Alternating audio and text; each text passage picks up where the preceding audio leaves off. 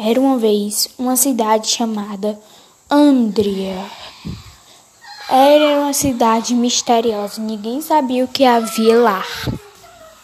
Até que um dia três amigas resolveram ir lá. Mistério. Três amigas, chamada Raquel,